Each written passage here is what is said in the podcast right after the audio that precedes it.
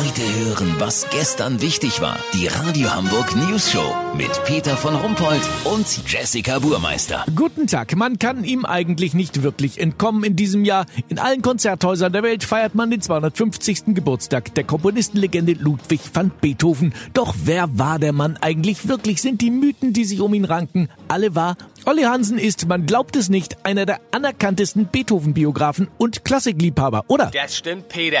Beethoven war einfach ein Genie. Deswegen fühle ich mich ihm auch so nah, weißt wie ich mein? Wer kennt nicht das berühmte? Olli, Olli, Olli, stopp, stopp, stopp. Das ist die Morgenstimmung von Edward Grieg. Das ist nicht von Beethoven. Tja, Peter, denkst du, aber nach meinen Recherchen hat Edward Grieg die Morgenstimmung von Beethoven geklaut. Er hatte das im Radio gehört gehabt und die Melodie, die bei Beethoven nur einmal vorkam, viel stärker rausgearbeitet und einen Smash-Hit draus gemacht. Ja, ich höre das zum ersten Mal, ehrlich gesagt. Das ist sehr interessant. Und äh, was ist hier mit ähm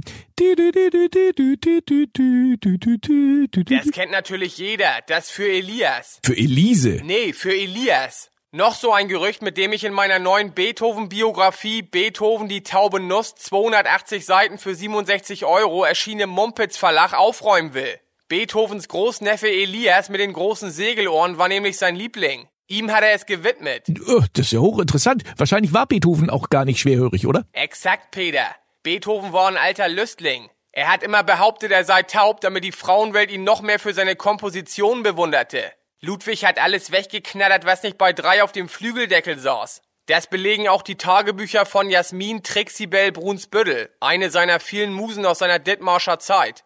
Für sie hat er auch die Mondscheingranate geschrieben. Mondschein-Sonate hat man hinterher draus gemacht, weil der Originalname für die damalige Zeit einfach nicht passend war. Lass so machen, Peter. Sollte sich meine Beethoven-Biografie noch besser verkaufen als die Bio, die ich über DJ Fussel geschrieben habe, melde ich mich noch morgen. Habt ihr das exklusiv, okay? Ja, natürlich. Vielen Dank, Olli Hansen. Kurznachrichten mit Jessica Burmeister. Belgien. Polizei findet zwei Leichen im Kino. Ja, ganz ehrlich, ich finde diese Filme mit Überlänge auch immer echt problematisch. AfD, Partei will Demokratenquote in ihren eigenen Reihen einführen. Finkenwerder, aufmerksamer Sparkassenkundenberater verhindert, dass Trickbetrüger einen Rentner um sein Erspartes bringen. Die Kohle braucht er doch dringend, damit wir ihm unsere völlig überteuerten Finanzprodukte aufschwatzen können, so ein Sprecher der Sparkasse. Das Wetter wurde Ihnen präsentiert von Beethoven, die taube Nuss. 280 Seiten für 67 Euro. Erschienen im Mumpitz Verlag. Ja, das war's von uns. Wir hören uns morgen wieder. Bleiben Sie doof. Wir sind schon.